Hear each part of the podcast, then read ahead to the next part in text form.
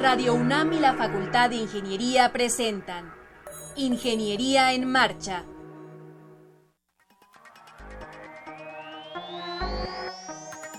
Un espacio dedicado a la divulgación del quehacer de la Facultad de Ingeniería. Ingeniería en Marcha. Le informamos sobre las innovaciones tecnológicas y de investigación. Orientamos en temas de autoconstrucción. Presentamos la cultura y las artes y compartimos nuestras victorias en el deporte. Ingeniería en Marcha. Un programa pensado para vincularnos con usted. Ingeniería en Marcha.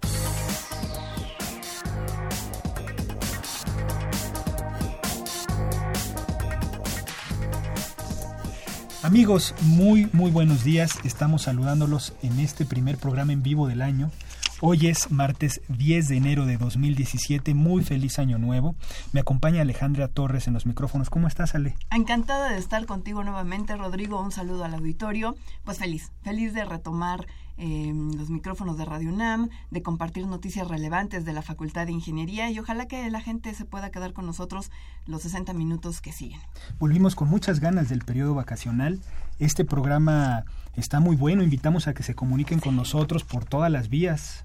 Pues mire, para empezar, vía telefónica nos pueden marcar al 5536-8989, pero también nos pueden buscar en nuestra página web www en marcha.unam.mx, pero también pueden descargar en cualquier momento alguno de nuestros podcasts que se encuentran en la página que ya mencioné y vía redes sociales en Facebook nos pueden encontrar como Ingeniería en Marcha y nuestra community manager Sandra Corona estará muy al pendiente de todo lo que nos estén posteando por este medio. En este primer programa en vivo del año vamos a escuchar primero una cápsula con los logros más representativos de la comunidad de la Facultad de Ingeniería durante el año 2016. Después vamos a platicar con el doctor Hernando Ortega, con el biólogo Esaú Villarreal y, bueno, con una sorpresa que va a entrar a cabina acerca de una empresa incubada en la universidad que se llama Robótica, la IDETEC. Después van a estar los alumnos de mecatrónica, Roberto Hernández, Hugo García y Jaime Hernández, nos van a contar acerca de un sistema que están desarrollando para detectar pulso en los animales y finalmente charlaremos con el alumno Axel Flores Santillán, ganador del primer lugar del concurso Cuentacuentos. Así que no se despegue, quédese con nosotros. Para conocer las novedades editoriales que se publican en nuestro país, no te puedes perder la Feria de los Libros. Escúchalo todos los lunes a las 14 horas por el 860 de AM. Estás en Ingeniería en Marcha. El programa radiofónico de la Facultad de Ingeniería. Si deseas escuchar el podcast del día de hoy y los de programas anteriores o descargar el manual de autoconstrucción, entra a nuestra página www.enmarcha.unam.mx. El 2016 fue prolijo en distintas eh, áreas. Hubo distinciones y reconocimientos al trabajo académico de profesores, investigadores y alumnos. La Facultad de Ingeniería emprendió diversas acciones que le permitieron reforzar su proyección y prestigio. En este sentido, el profesor Fernando Velázquez Villegas fue distinguido con el reconocimiento Distinción Universidad Nacional para Jóvenes Académicos en Docencia en Ciencias Exactas.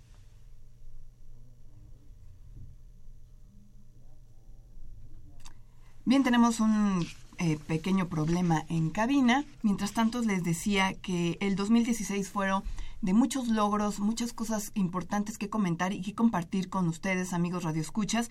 Y uno de ellos fue un reconocimiento muy merecido que le otorgaron a Fernando Velázquez. Él es profesor del área de mecatrónica de nuestra Facultad de Ingeniería. Y eh, también hubo otros eh, importantes descubrimientos como lo que nos vino a compartir el ingeniero Andrés Tejero Andrade y la arqueóloga Denise Argote. Entonces, bueno, me están haciendo señas que estamos listos para escuchar a el doctor Fernando Velázquez Villegas. Otra vez encantado de estar con ustedes por aquí, ahora con otro motivo. Sí, ayer ayer estuvimos en la ceremonia donde nos dieron los el reconocimiento, la distinción a jóvenes eh, académicos y también acompañados o acompañando a los a los académicos que recibieron el Premio Universidad Nacional. ¿En dónde entregaron el reconocimiento, Fer? En el Centro Cultural Universitario, en la sala Juan Ruiz del Arcón. Sí, ahí nos acompañó el rector, miembros de la Junta de Gobierno, los directores de, de las diferentes dependencias de, la UNAM. Eh, por supuesto estaba el doctor Carlos Escalante por ahí, nuestro director actual.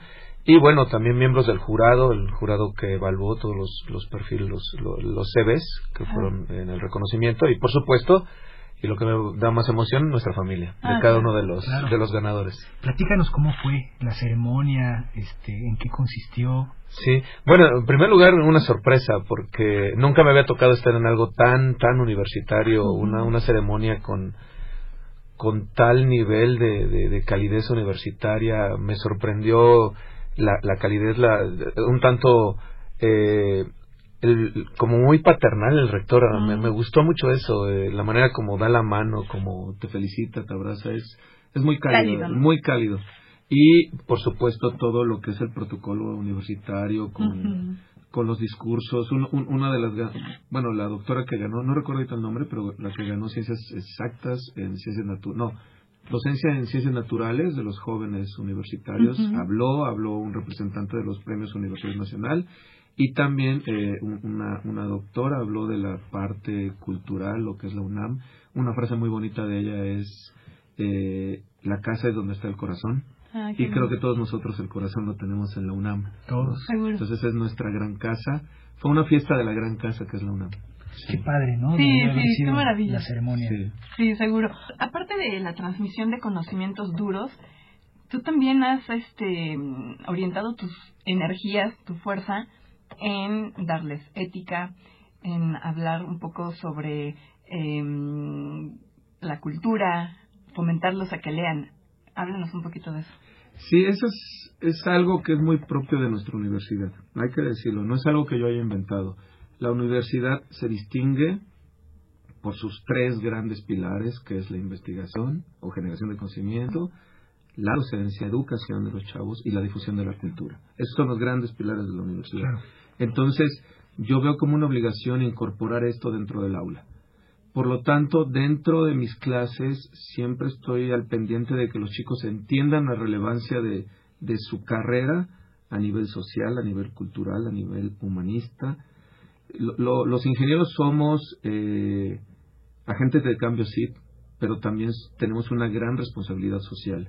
Los grandes avances en la historia de la humanidad se han dado gracias a la ingeniería ahora pero antes de, la ingeniería que surge más o menos con la revolución industrial, antes estamos hablando de filósofos, humanistas, eh, físicos, eh, personas convirtiéndose en ingenieros.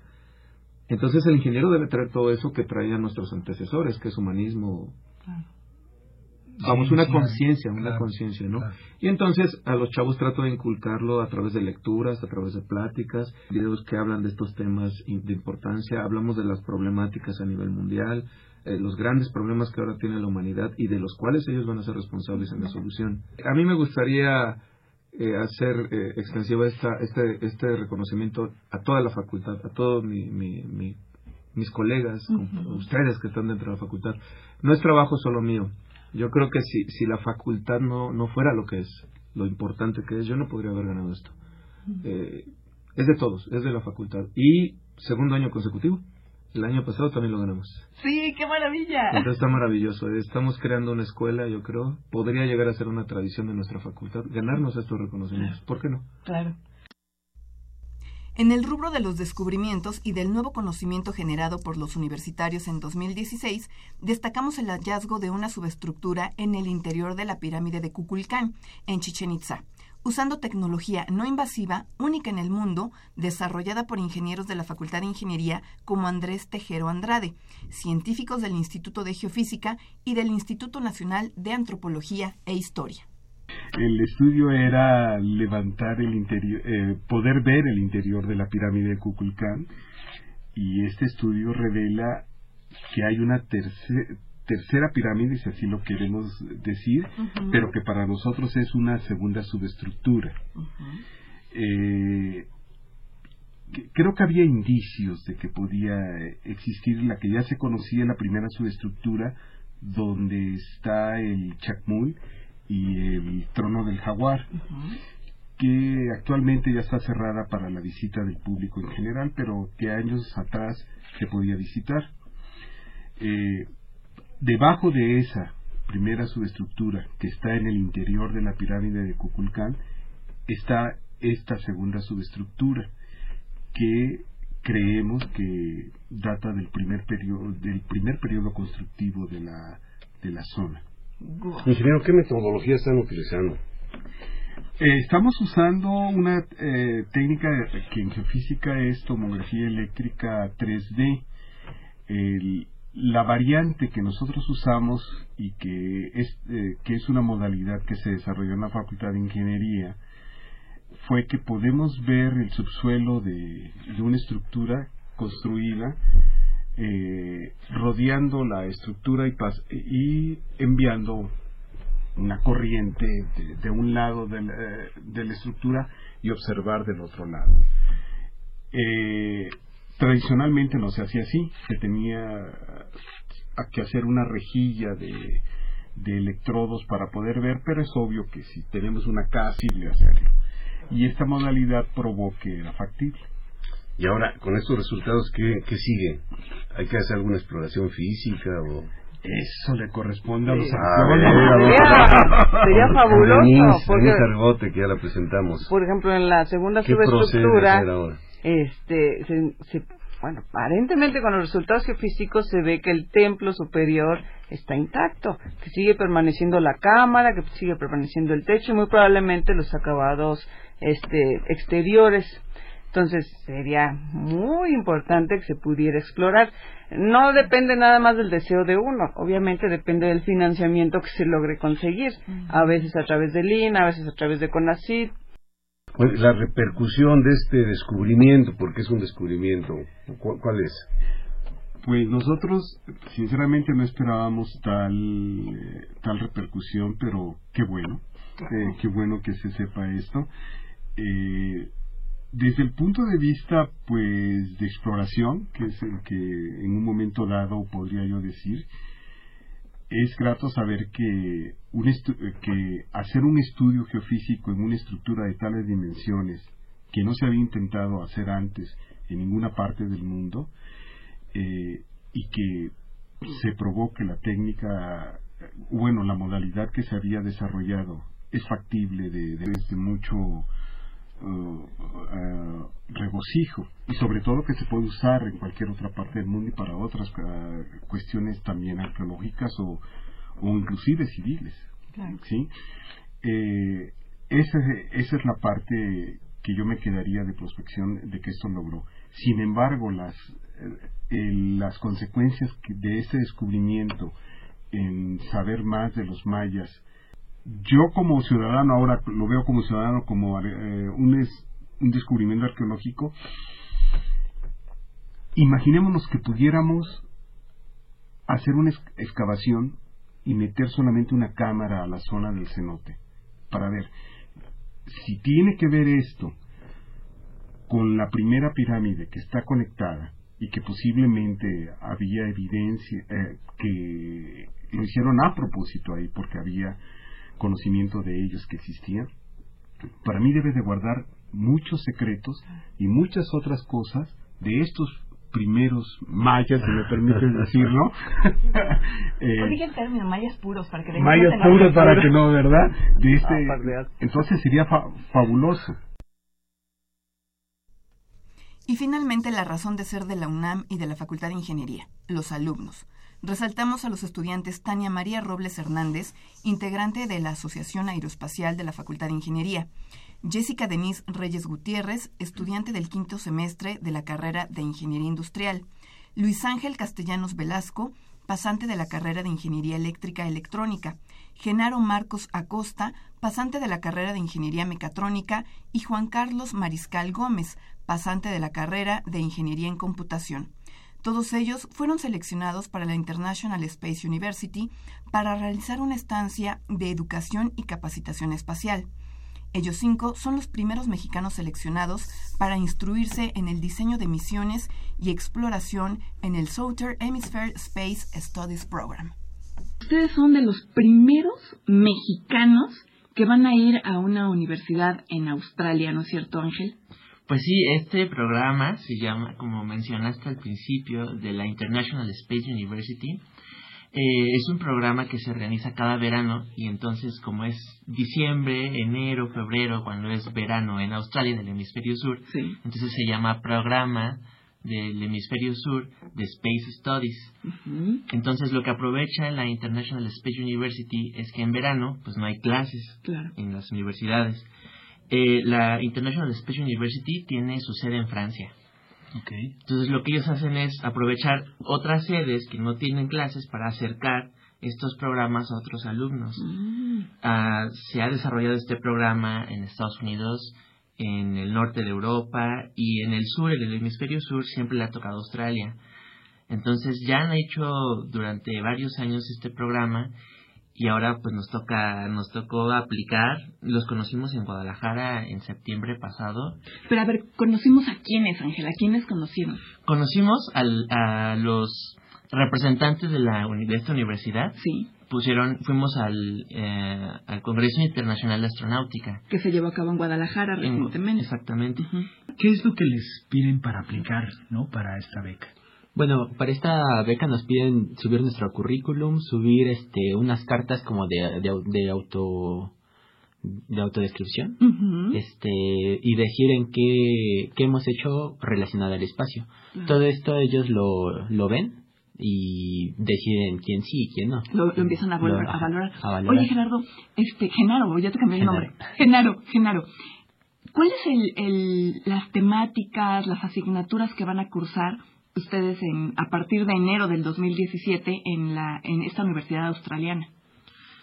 Ángel. Es un programa intensivo. Eh, estamos de, yo creo que, no sé cómo es el sol en Australia, pero yo puedo decir aquí con, de sol a sol, vamos a estar sentados recibiendo clases sobre ingeniería aeroespacial sobre economía aeroespacial. Finanzas este, espaciales, ¿no? Finanzas, todo el tema de emprendimiento sobre este mercado, también vamos a recibir un feedback muy importante para ver cómo son los modelos de negocios, por ejemplo, de ahora que la industria privada es la que está entrando y está impulsando el sector aeroespacial, entonces nos van a enseñar, nos van a decir no, no nos van a nada más pasar la nota, sino los que están liderando eso, o sea, los, los líderes de, de, la, de la industria va a ir y va a dar esas clases y nos van a enseñar lo que ellos están haciendo. Eh, los encargados de controlar, no sé, por ejemplo, el rover que está ahorita en Marte, seguro van a estar ahí alguien dándonos clase. De la NASA van a dar clases, de la Agencia Espacial Europea van a dar clases estaba platicando con algunos compañeros eh, que conocimos en, Guadalajara, que ellos son también de Europa y de Australia, que ya han sido alumnos de la International Space University y nos platican su experiencia. Y bueno, o sea, son ellos están en unas universidades padrísimas, ¿no? Han estudiado en Alemania, en Estados Unidos, en, Reino Unido, pero dicen es que la experiencia en el ISU es otra cosa, porque la filosofía es primero que vayan gente de todos lados. Ahora que nosotros vamos, somos cinco mexicanos, somos el 16% de los ingresos de la universidad para este programa, somos, son 30 personas aceptadas nada más. Ah, mira. Entonces es un porcentaje muy alto. De hecho, la ventaja de que seamos cinco es que también podemos como abarcar los conocimientos de una manera más extendida y traer ese conocimiento a México y, quedarnos, ¿no? Hacer los las tareas hasta en equipo, este, contribuir, y es un solo proyecto que se hace entre esos 30. Mm. Eh, nos dan las clases, tenemos un proyecto y para las cinco semanas tenemos que entregar un proyecto ya bien hecho que se publica, que está va a estar en la página de internet, que va a ser este histórico porque va a ser siempre como diferente. Estamos de regreso con ustedes, amigos. Eh, vamos a hacer nuestra primera entrevista del día de hoy. Está con nosotros en cabina el doctor Hernando Ortega. ¿Cómo estás, Hernando? Bien, bien, bien, muchas gracias. Qué bueno que estás con nosotros de nuevo. Hace un par de años estuviste aquí en, nuestra cabina. También nos, eh, nos acompaña el biólogo Esaú Villarreal Olvera. ¿Cómo estás, Esaú? Bienvenidos. Muchas gracias. Es un placer estar aquí con ustedes. Al contrario, el placer es para nosotros. y también está en cabina, nos acompaña un robot eh, construido, generado, programado en la empresa la IDETEC. En esta empresa y ahí la llevamos, ahí construimos este robot. Padrísimo. ¿Podríamos platicar con él? ¿Le puedo hablar? ¿Le puedo decir buenos días? Este, yo creo que sí. A ver, vamos a este, ver. él trae una, una presentacioncita, pero no sé. Sí, vamos a oírla, sí, claro.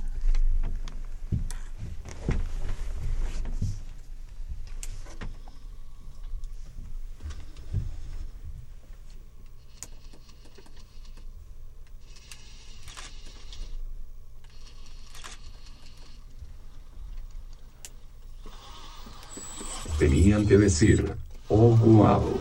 Oh wow, nos vemos lentos, Rodrigo. Ah, solo bromeaba. Hola, buenos días. ¿Cómo están todos? ¿Tienen frío? Yo sí, mucho. Sí, bastante. Bueno, mis sensores dicen que estamos arriba de los cero grados, así que no exageren. Mi nombre es Hernando Ortega. Bueno, en realidad soy su asistente personal robótico, una PR. ¿Y por qué estoy aquí? Bueno, para darles la bienvenida. Y porque él siempre llega tarde a todos lados. Así que me ha creado para hacer tiempo en lo que él llega. Como un buen APR tengo una base de conocimientos inmensa. Todo Internet está a mi disposición. Y puedo platicarles sobre cualquier cosa. Aunque, hoy no me dijo sobre qué hablarles. Así que, am, si alguien en la audiencia se sabe algún chiste, llame ya. No, in- increíble. ¿Y que nos llamen a dónde, Rodrigo? Sí, bueno, que nos llamen a los teléfonos. eh, se los recuerdo, es el 55 36 89 89. Está con eh, atendiéndolos la ingeniera Lilia Ochoa Romero. Para tomar las llamadas le enviamos un saludo. Y bueno, ojalá haya mucha participación del público. De veras que esto está increíble para quien nos escucha. Eh, vamos a describirle el robot, ¿no? Pa- Platícanos eh, eh, de dónde surgió la idea, eh, de qué materiales está hecho y bueno, y, y para qué, eh, qué propósito tiene esta empresa, la IDETEC. Claro. Este, pues la idea eh, original era hacer una especie como de maniquís robóticos que te permitieran pues ofrecer a la gente eh, productos, servicios, ropa, accesorios, cosas por ese estilo, que estuvieran las 24 horas en las vitrinas. Eh, no solamente podrías entrar por internet, sino obviamente en físico. Tú fueras a las tiendas a cualquier hora del, del día, sobre todo los que nos gusta desvelarnos 3 de la mañana, y estuviera ahí un robot este, ofreciéndote este tipo de cosas. Y bueno, ya ha ido evolucionando la, la, idea hasta que podamos llegar a robots de, robots de servicio. Ahorita eh, es- esa meta este, todavía le, le falta un poquito porque no solamente es generar los movimientos, sino bueno ya empezar a meternos a la parte de inteligencia artificial y este y la percepción del, del entorno, ¿no? Lo que es navegación y, e interacción con objetos. Entonces sí nos falta un, poquito, pero bueno más o menos ahí la llevamos. La idea de, de la empresa, este cuando se empezó a incubar era pues atender todas estas tecnologías que eh, por lo regular importamos aquí en México y bueno eh, tratarlas de, de, de hacerlas aquí adentro del país para que fueran más baratas el servicio fuera local y sobre todo que nuestra gente pudiera este, aplicar ahí su, su creatividad no y poder precisamente abaratar costos y a futuro no depender de del exterior. Ahorita nos hemos enfocado más en la parte de robótica que, que en otras tecnologías porque, bueno, es difícil eh, enfocarnos a, a varios o dedicarnos a varios productos, pero este básicamente estamos atendiendo manos robóticas desde la UNAM, que son prótesis, eh, a través de nuestro grupo eh, académico que se llama GDTech y desde la IDTech, que es la empresa, estamos con esos robots de servicio. Okay. Oye, Armando, a mí no me queda muy claro qué es lo que hace este un ATR, así se llama. APR. APR. A ver, ¿qué, qué es lo que hace? ¿Cómo que es un maniquí? No, no, lo- no lo alcancé Ah, bueno, esa, esa era la, la idea original. Empezamos literalmente cortando un maniquí de, de fibra de vidrio, de los que ves en las tiendas, le Sí. pusimos motores y se empezaba a mover. La idea era que tú pudieras ver, por ejemplo, un vestido, pero realmente como eh, iba a lucir contigo. Tú lo veías Sí. en la vitrina. Alguien desplazándose y usando el vestido. Exacto, como una modelo las 24 horas del Una día. modelo robótica. Exacto, e incluso, digo, ya viéndonos muy futuristas, que a lo mejor proyectara tu rostro, tratar de verse como como tú y que tú te movieras y él se moviera ah, con tu cadencia y con tu que siguiera el movimiento y, exacto entonces ya puedes ver cómo se va a ver más o menos ese vestido este podría a lo mejor hasta tomar tu, tu talla esos ya hay robots que hacen que hacen eso y que y, tuviera tu cadencia, digamos, así tú podías Mi forma de caminar, de... Exacto. De, sí, de moverme. Exacto, y que, que, fuera más personalizado, ¿no? Este, te, ofreciera, eh, no sé, joyería, cualquier cosa que tú, tú le pidieras, ¿no? Atrás de la vitrina. Y ya cuando te decidieras, bueno, y lo digital y, y, el mundo real, ¿no? O sea, obviamente el robot estudiaría, pues, tus movimientos, tus gustos, a lo mejor hasta tu capacidad económica, por el tipo de tienda, por cómo vas vestida, o sea, todo un análisis a través de, la visión robótica, ¿no? Eso sería ya, eh, digamos, también a, a, mediano plazo que él te pudiera estudiar, así como nos estudian los bots en, Internet, nosotros podríamos estudiarte, pero en físico, este, a través de los robots, y la idea sería darte un mejor servicio. Mira. Y, y, después, ¿cómo ha sido esta evolución? Porque ahora, pues evidentemente ya no es un maniquí de las tiendas, ya no es un maniquí ni siquiera de fibra de vidrio. Pues hemos este, ido, ahora sí que eh, reuniendo este, gente para tener eh, eh, más personal en el equipo. lo hemos tratado de hacer más estable porque a veces llegaban estudiantes, hacían su tesis, luego se nos iban, no teníamos que ofrecerles. Entonces, este, más o menos ya, ya tenemos becas, tenemos este, lugares y entonces tuvimos la oportunidad de, ir conociendo a ingenieros, diseñadores industriales que ya nos han ayudado con nuevos materiales, nuevos diseños para que vayan mejorando. El primer maniquí que hicimos fue con botellas de PET y dos botes de basura, que era el torso y la cadera. Y bueno, poco a poco lo hemos ido evolucionando, pasamos por fibra de vidrio, que sigue siendo pesado, y ahorita fibra de carbón, que de hecho nos ha ayudado mucho porque estamos haciendo pruebas ya de campo, eh, lo pusimos a, este, a pasear perros, entonces el perrito eh, va con la correa y el, robot lo va siguiendo, y uno de ellos lo tiró, entonces ya estos materiales ayudan a que más o menos... Son resistentes, ¿no? Son, resistentes. Y lo más curioso, nos esas pruebas nos ayudan a desarrollar mejores prótesis, porque precisamente en estas caídas, si se llega a romper uno de los brazos y se astilla a una persona normal, le, pues obviamente le haría más daño que bien. Entonces eso lo estamos probando directamente con los robots. Eh, eso, ahí también hay una convergencia simpática. Claro. Eh, a lo largo del tiempo nos comentabas, eh, Hernando, que se ha involucrado mucha gente. En este caso vienes acompañado del biólogo Esaú Villarreal. Esaú, ¿qué onda contigo? ¿Cuál es tu participación como biólogo en este proyecto de robótica? Pues en los dos proyectos de la empresa como del grupo académico en el IMAS. Sí. Este, pues a veces es difícil explicarlo porque... Inténtalo, inténtalo. Realmente como biólogo pues no meto tantas cosas, eh, incluso Hernando bromea de que este pues ya soy más ingeniero que biólogo, pero eh, en la parte, por ejemplo, del de el proyecto de las prótesis, eh, yo estoy haciendo, o más bien estoy como encargado de la parte de la realidad aumentada, este, para hacer entrenamientos de esas prótesis por medio de realidad aumentada para que aquellas prótesis robóticas no sufran algún, algún fallo durante el uso de mm, previo del usuario. Entonces, este, esto mismo de la realidad aumentada, pues también se lo queremos aplicar a los robots. Y bueno, eh, sobre todo como para, para hacer ya una conexión más compleja, que no solamente sea físico, sino que también tenga eh, componentes virtuales. Y este, para dar a la mejor, para desplegar a la mejor información. imagínate que llegas a un centro comercial y este y ya tienes de estos nuevos aparatos que, o, con el celular y, le puedes apuntar queriéndole tomar una foto y ya te va a salir ahí el comercial de que bienvenido aquí ¿no? este por medio de un video y ya no necesitas tener precisamente una pantalla y que te esté, esté dando la información o sea ya el robot ya del robot se van a desprender muchos elementos virtuales que van a dar mucha información. Y bueno, toda esta información va a depender pues dónde se ponga el robot y para qué área sea. Mm, mira qué bien. Hernando, ¿cómo va el, proceso de, patente? ¿Está patentado este, este dispositivo? Eh, por parte sí, lo que pasa es que ya como robot sería, más que una patente, sería un modelo de utilidad.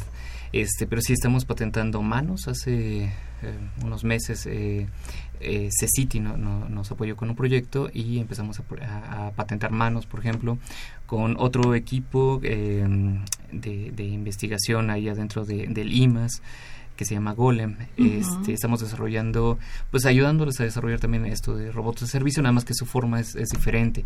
Ahí estamos patentando este lo que se llaman manipuladores, brazos y diferentes elementos. Es difícil que un, un, solo sistema se pueda patentar por sí mismo, pero partes son las que estamos tratando y aparte para al final tratar de comercializarlos es un poquito más más fácil. Y pues sí, la idea al final sería este registrarlo. Eh, igual en software este, tenemos diferentes registros, ese es más fácil. Entonces, eh, en cuanto sacamos ya algo que esté estable, este, tratamos de registrarlo y bueno, obviamente ofrecerlo a quien a quien lo requiere, ya sea en la parte académica o en la parte comercial. ¿Qué otros servicios has pensado, eh, aparte, digamos, de, de, servir a una tienda como, como maniquí móvil? ¿Qué otras cosas eh, tienen pensado que podría servir? Bueno, pasear perros, ya nos platicaste, ¿no?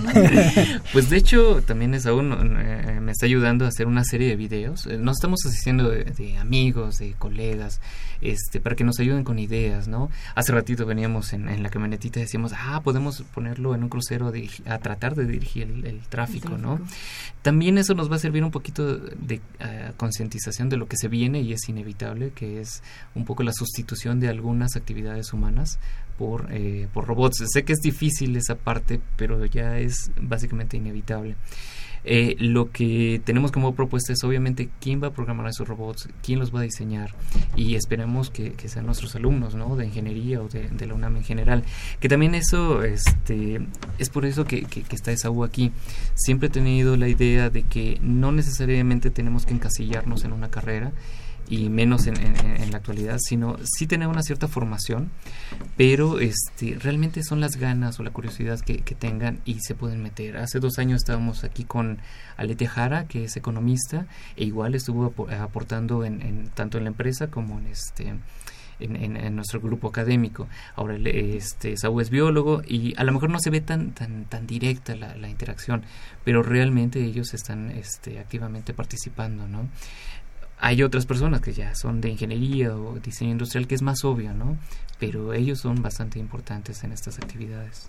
Veníamos platicando de camino que el robot no tiene un nombre definitivo, ¿no?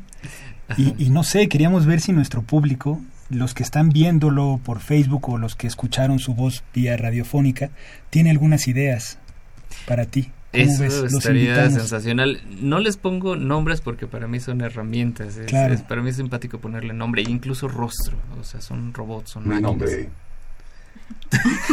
ah, ya, ya se está, nosotros, sí, está bien, está bien. Pero estaría muy interesante, retomando lo que dice Rodrigo, que la gente que nos está escuchando este, vía Facebook, que nos está sintonizando en su casa, nos mande propuestas, ¿no? No quiere decir que las vayas a utilizar, pero puedes retomar a lo mejor hay alguna, o por ahí hacer alguna mezcla, ¿te parece? Estaría genial. Muy bien, pues te agradecemos, les agradecemos muchísimo que hayan estado aquí. su dispositivo está increíble y además eh, nos enriquece mucho tenerlo aquí en cabina. Muchísimas gracias por traerlo y pues cualquier otro avance que tengan, no duden en comunicarse con nosotros. Aquí tiene el espacio abierto. No, pues muchísimas gracias por la invitación y pronto les estaremos publicando algunos videos, precisamente de esto que estábamos hablando de, pasear perros y otras actividades. Perfecto. muchísimas gracias. Al contrario, gracias. a ustedes. Para conocer las novedades editoriales que se publican en nuestro país, no te puedes perder la Feria de los Libros. Escúchalo todos los lunes a las 14 horas por el 860 de AM. Estás en Ingeniería en Marcha. El programa radiofónico de la Facultad de Ingeniería. Si deseas escuchar el podcast del día de hoy y los de programas anteriores, o descargar el manual de autoconstrucción, entra a nuestra página www.enmarcha.unam.mx.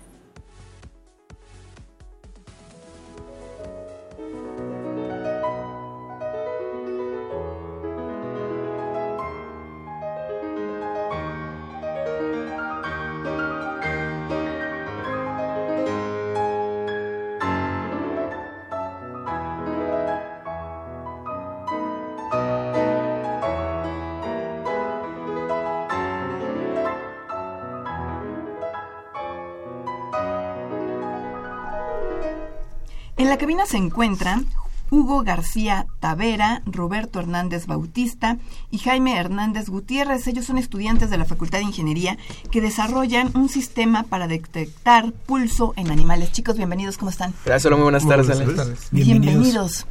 Cuéntenos, ¿cómo surge esta idea de hacer un sistema para detectar pulso en animales? A ver. Bueno, bueno, al principio esto surge eh, prioritariamente por una materia que se llama eh, CEL, que Circuitos Electrónicos Lineales, de la profesora Olivier. Y surge como una necesidad de medir el pulso cardíaco en un animal, ya que en la actualidad no existen dichos dispositivos y si existen, bueno, más bien si existen, pero son demasiado caros e invasivos. Eh, es invasivo, ¿a qué me refiero? Que pueda eh, llegar a dañar el animal o inclusive, pues, como digo, lastimarlo. Y nosotros, nuestro dispositivo, pues obviamente es no invasivo y obviamente el costo es muy reducido. A ver, entonces los veterinarios sí cuentan con esta herramienta, pero es muy costosa.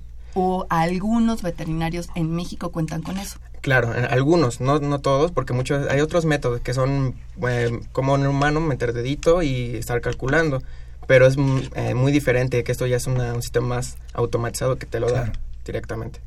Entonces ustedes se juntaron y propusieron hacer algo específicamente para ayudar a un veterinario a que pueda tener eh, la frecuencia cardíaca de animales pequeños, es decir, perros, gatos, o cuál es el alcance, qué es lo que ustedes proponen. A ver, Roberto. Eh, bueno, por el momento nada más está pensado para eh, animales de servicio, que son los que se deben de como tener en mejor condición puesto que ya se les... ¿cuáles son los animales de servicio, Este, los perros bomberos, los perros este, que detectan narcóticos, los lazarillos, los lazarillos, que ya tienen cierto... Ya se les invirtió cierta cantidad de dinero, entonces hay que tenerlos como en buena condición. Claro. Entonces se requiere de estarlos monitoreando. Entonces ahorita el, el alcance que está haciendo ahorita nada más es para ese tipo de animales, los, los perros y los gatos. Y que son de este tipo de, de como perros policías. Así es. ¿Cuál es su propuesta, Jaime? ¿Cómo, cómo, cómo nos la debemos de imaginar? ¿Cómo es físicamente? Físicamente, bueno, está propuesto para que en un futuro sea eh, portátil y además eh, de medir el pulso en animales domésticos, como pueden ser perros o gatos, o como dice mi compañero Roberto, en animales de servicio, se quiere llegar a animales de cría y a ganado, sea este bovino, y para esto lo que necesitamos es este mejorarlo. Y con ello eh, se tiene propuesto una revisión así como lo hacemos con el con los perros y los gatitos. Puede tener una revisión en una vaca un toro un caballo. Pero yo me refería Jaime a cómo es cómo, lo debemos imaginar el, dispositivo porque ustedes es para ustedes es claro pero Rodrigo y yo no lo conocemos, ni tampoco la gente que nos está escuchando. ¿Cómo es? Descríbelo, por favor. Claro, el dispositivo se, es portátil, se lleva, cabe en una mano. Entonces eh, está planeado para que quepa en una mano y en esa mano se recorra la parte del animal que quiere ser medida. Entonces al simple contacto nos da la información que necesitamos, que puede ser en una pantalla incluida del dispositivo. Oh. Para una, una forma, grosso modo, para que imagines, es un tubito que te cabe en la palma de tu mano, que puede ser una pulgada, 2.5 centímetros, y así de largo, unos 10 centímetros de largo, no muy largo, lo pones sobre el animal, y eso es todo. y, dentro de ese tubo está una computadora que va registrando eh, los, el pulso. Claro. ¿Y cómo funciona el, sensor o, lo que entra en contacto con el animal? ¿Qué, qué, qué es lo que capta, digamos, sus pulsaciones? Ok. Eh, funciona por un método que se llama plastimografía, generalmente, que se llama la captación, la, se puede decir el rebote de la luz, a, grosso modo, de, en la sangre. Porque la sangre, como queremos, eh, tenemos que ver, eh, al momento de pulsar hay cierta cierta densidad en la sangre. Entonces, esa luz que no es captada por esa por esas pulsaciones es se regresa y es donde el sensor entra y se capta dicha luz y podemos ver qué, qué tanta frecuencia tiene tiene la, sangre, el paso de la sangre. Genial. Eso, lo, eso, digamos, lo vieron en su materia con la doctora Olivier, que le enviamos un saludo. Ha, venido varias veces aquí al programa. Sí, ese principio, bueno, ella nos lo enseñó. Nos dijo que existía la posibilidad de medir el pulso cardíaco mediante ese principio. Y entonces nos interesó bastante porque, como ya se ha comentado, resulta un método no invasivo. Naturalmente hoy si llevas al veterinario a un perrito, un gatito para medir su pulso cardíaco, resulta invasivo y puede dañar el animal. Se ponen nerviosos. A ver, Además. ¿nos gusta ir al médico a nosotros? A la mayoría no. ¿A nadie? Pues a un animalito también lo pone nervioso, que lo lleves a un sitio extraño, con una persona que no conoce, el olor, vete tú a saber. Entonces, ustedes lo que proponen es que este, este animal no se ponga más tenso, más nervioso, y a través de este tubo que decía Hugo, solamente se lo coloque en cualquier parte del cuerpo. Exacto. Ese es el y pueda el, el, médico veterinario tener el registro de, de, su frecuencia cardíaca y tenga más elementos más a la mano y más rápidos para poder hacer un diagnóstico más preciso. Exactamente. Eso en un principio. Tenemos comenzado médicos o eh, perros, animales de servicio en general, pero después queremos eh, de una forma expanderlo porque sabemos, hemos hecho estudios de que de que en la actualidad muchas personas tienen lo que se les denomina perrijos, que prefieren tener un animalito en casa porque un animalito en casa porque son son que no amamos a los animales, son, lindos, claro, son muy lindos. Y se preocupan mucho por ellos. que tenemos estética de perros, este hoteles de perros, spa de perros, cementerios de perros. Imagínense eso, eh, un aparatito que te ayude a prevenir enfermedades, que te ayude a a pues a, tener una salud óptima. Entonces, pero eso este, será más adelante. Sería un poquito más adelante para, para, cualquier persona que tenga en casa. Y de hecho se, pues, implementa pues no sé tener una nube y tener estadísticas del, del animalito que te manda a tu celular. No pues está mal. Se, por el puro pulso cardíaco puedes identificar enfermedades inclusive. Han tenido oportunidad de probarlo en algún animal eh, en qué etapa está de desarrollo el dispositivo bueno eh, se presentó como un, proyecto final para la materia que le comento de la profesora Olivier y es, fue un modelo funcional. Y lo probamos en, primero fue en humanos y después lo extrapolamos a lo que fue un perro. Eh, se probó de varias veces y de hecho eh, sí funciona, solamente que ahora estamos en una etapa de desarrollo. Está en un modelo funcional y ahorita está en etapa de desarrollo para implementarse lo, lo, que es la portabilidad. Y también dicho el facilitar la manufactura y, más bien el diseño como tal. Claro, para poderlo digamos este reproducir, ¿no? Claro, porque ahorita estamos, bueno, eh, en eso de la patente, la propiedad intelectual que es muy importante, por eso necesitamos algo un modelo más comercial. Claro tomaron en cuenta, por ejemplo, que hay diferentes tipos de razas eh, de, perros. Hay perros que son muy peludos, hay otros que casi no tienen pelo, para que ese tubo que le van a poner en cualquier parte del cuerpo pueda captar esa, esa señal que algunos perros tienen unas garrotas, algunos animales tienen plumas. O sea, ¿todo eso lo han considerado para su dispositivo? Roberto. Eh, ahorita, bueno, al menos en, la etapa en la que estamos, este todavía tenemos todavía estamos usando eh, perros que no tengan como tanto pelo. Y bueno lo de las plumas está todavía más a futuro todavía no. Primero queremos eh, mejorarlo perfeccionarlo bien para la, lo que son este los perros de compañía los, los animales de servicio. Y ya después se llegaría a esa etapa pero sí lo estamos considerando. Los dispositivos que existen para humanos que uno hace ejercicio, por ejemplo, ¿no? Y mide el pulso, ¿funcionan con el mismo principio, ustedes saben? Pues existen diferentes y muy variados. Existe desde que con el celular pones tu dedito en esa parte donde tiene el flash y te saca el pulso. Es un método muy muy parecido al de hecho es, eh, óptico igual, pero también existe la galvanometría que existe depende de tu sudor de las manos y casi siempre para eh, gimnasios y para medir cuando estás haciendo ah, los aparatos no tienen exactamente terminales así metálicas no exactamente. Y esas miden tu resistencia y con cuando tú sudas esa agua hace que, que cambie tu resistencia y entonces ya puede medir tu pulso. Ok. Mira nada más. Jóvenes qué semestre cursan a ver, Hugo, ¿qué semestre cursas? Actualmente, bueno, eh, hablo por los tres. Este, estamos, de hecho, nos conocimos porque somos de la carrera y somos del mismo semestre. Somos, vamos a pasar. Y tú eres el representante del equipo entonces.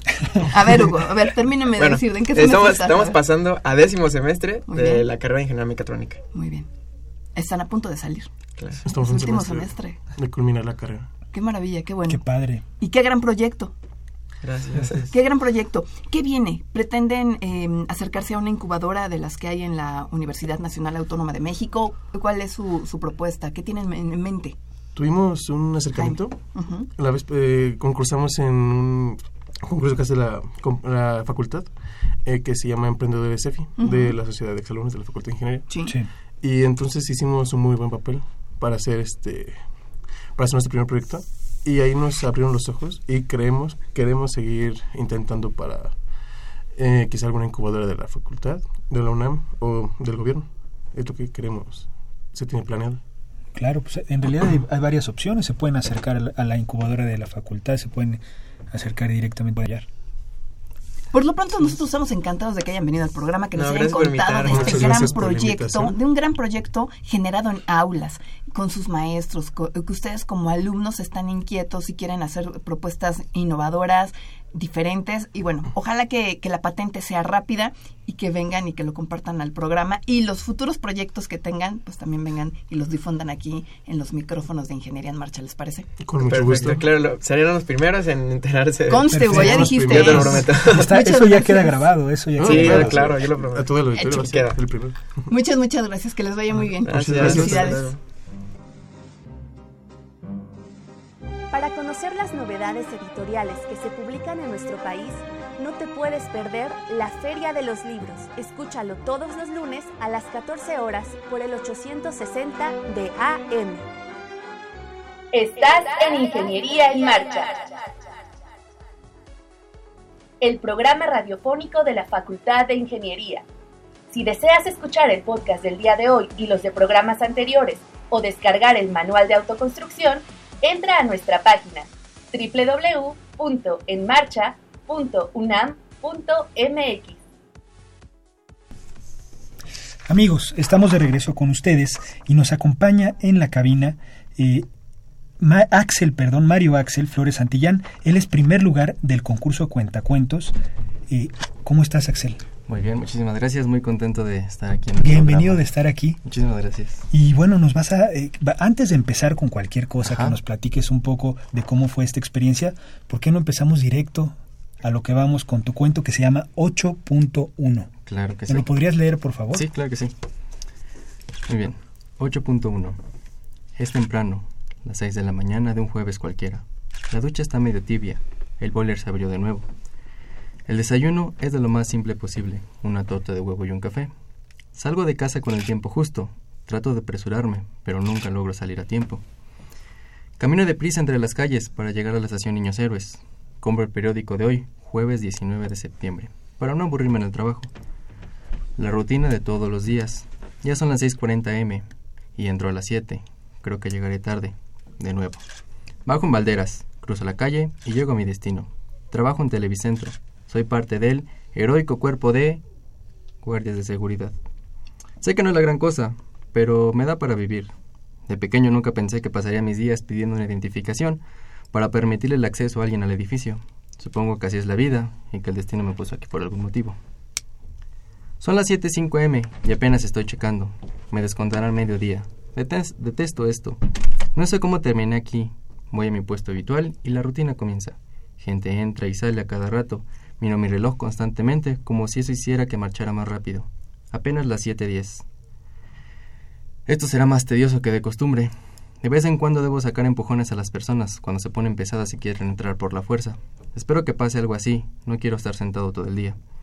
Observo mi reloj. 7.19 am. De pronto, mi silla se estremece. Por un instante pensé que se había roto, pero el movimiento seguía. Eran como pequeñas patadas que crecían constantemente.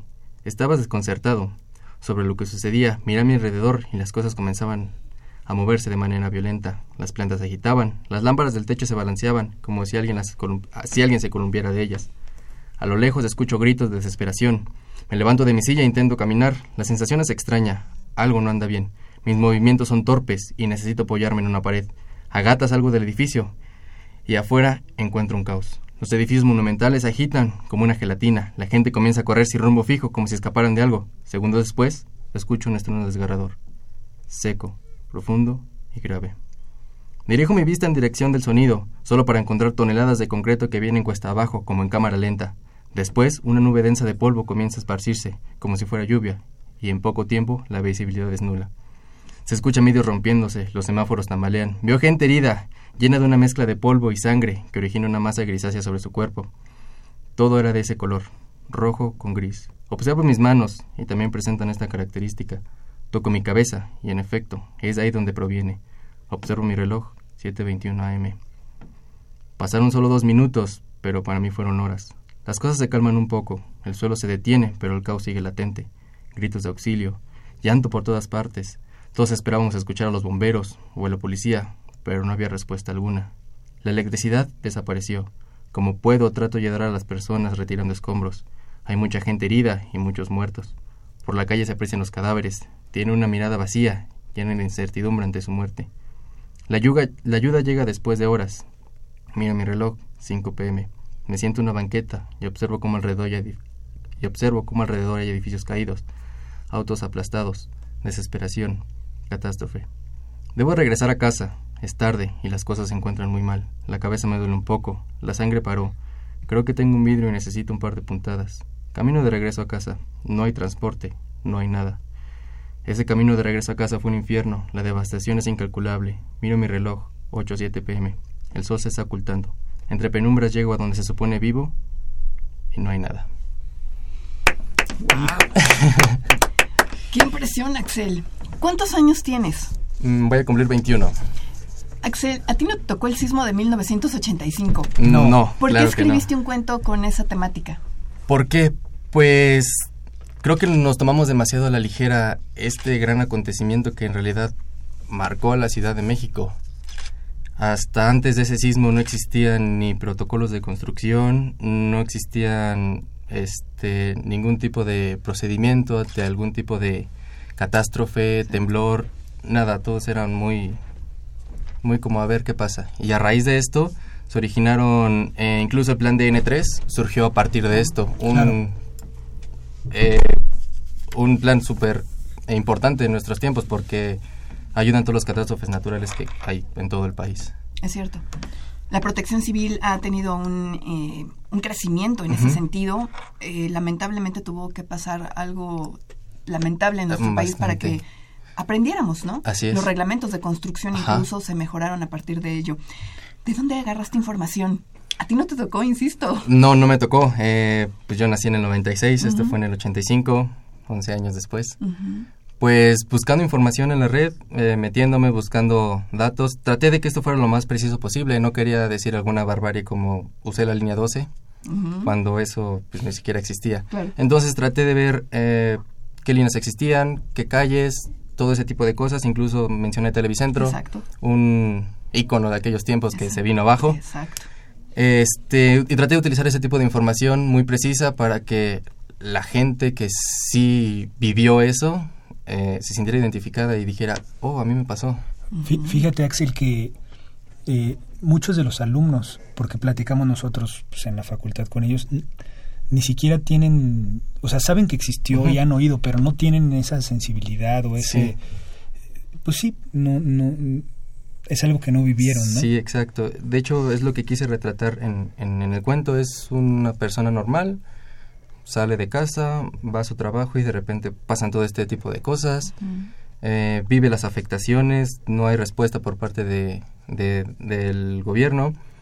Como pueden, tienen que salir a hacer lo que puedan y no hay transporte, tienen que regresar caminando a casa, la ciudad está paralizada y destruida. Pero además terminas tu cuento de una manera muy dramática, sí. porque ya no llega, ya no... Es el caso de mucha gente, mucha gente llegó a casa y que no, hay nada. ¿No? Oye, eh, ¿te gusta escribir? ¿Es la primera vez que escribes? ¿Ya habías participado en el concurso? Eh, en este concurso sí es la primera vez que participo. De hecho, hace un año, anterior a este, entré al concurso de calaveras literarias. Eh, de igual modo, gané. sí. A la segura, va. sí, fue una gran sorpresa haber obtenido el primer lugar aquí porque no, no sé, no, no esperaba pero qué maravilla. yo, no creo que sea una gran sorpresa, yo creo que lo merece tu, tu cuento. Muchas gracias. No, creo que sea una gran sorpresa.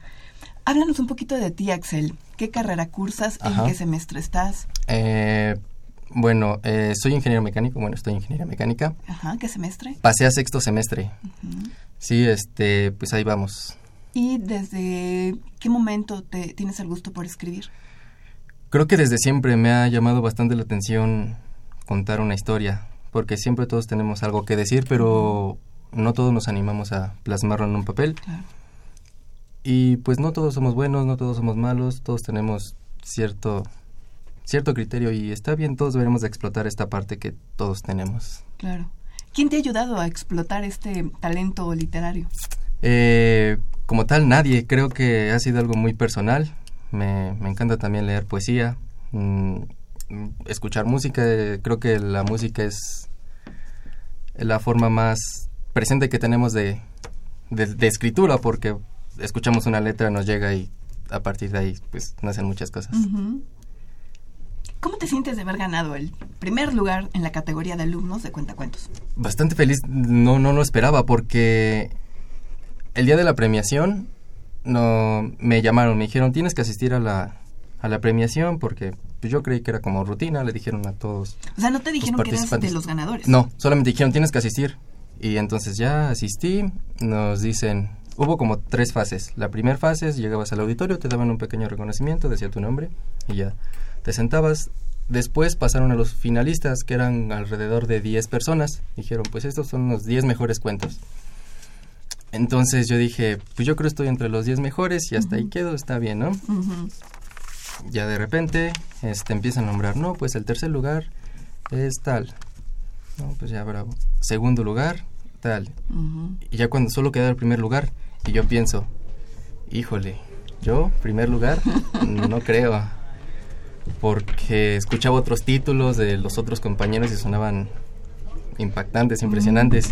Y dije, no, yo no creo haber ganado. Y entonces en ese momento dicen, el ganador es, el maestro de ceremonias hace una pequeña pausa, los nervios a, a tope. a tope. Entonces dice, el ganador es 8.1. No, ah, entonces ahí me estremecí. Padre. Seguramente, 8.1 porque es la magnitud. Es la magnitud, efectivamente, la magnitud de, del sismo que se sintió en la Ciudad de México. Oye, perdón por interrumpirte, Axel, antes de que se nos acabe el tiempo, quiero comunicarte. Rubén García nos escribe a través de Facebook, eh, te felicita, dice, excelente cuento, felicidades a Axel y un abrazo para todos en cabina, feliz año. Muchísimas gracias, pues Rubén. Pues van de regreso, Rubén, muchas, gracias, por acordarte de nosotros. Qué, qué, qué, qué, emoción, ¿no? Sí, bastante. Vas a seguir participando seguramente. Claro que sí. Ya, ya con esto yo creo que ya te va a dar, a dar ganas de año con año ir preparando, buscando nuevas ideas, seguir escribiendo, arrastrando la pluma. Pues sí, creo que ese es el principal objetivo, seguir trabajando en esto y pues a ver qué nos depara el futuro. Pues ojalá que muchas cosas bonitas, agradables y que las compartas con nosotros en Ingeniería en Marcha, Axel. Sí. Muchísimas gracias por venir. Muchísimas gracias Eres por la bienvenido al programa. Ya sabes que aquí están eh, estos micrófonos abiertos y bueno, pues bienvenido. Muchísimas gracias. Y felicidades. Mm, gracias de nuevo. Bueno, pues se nos acabó el programa, Rodrigo. Sí, se acabó. Hay que agradecer a la producción, a Pedro Mateos, en redes sociales, a Sandra Corona, en la página web, a José Luis Camacho, en los controles técnicos, a Socorro Montes, a Rodrigo. Continúen disfrutando de la programación musical que Radio UNAM tiene para ustedes. Hasta pronto. Radio UNAM y la Facultad de Ingeniería presentaron Ingeniería en Marcha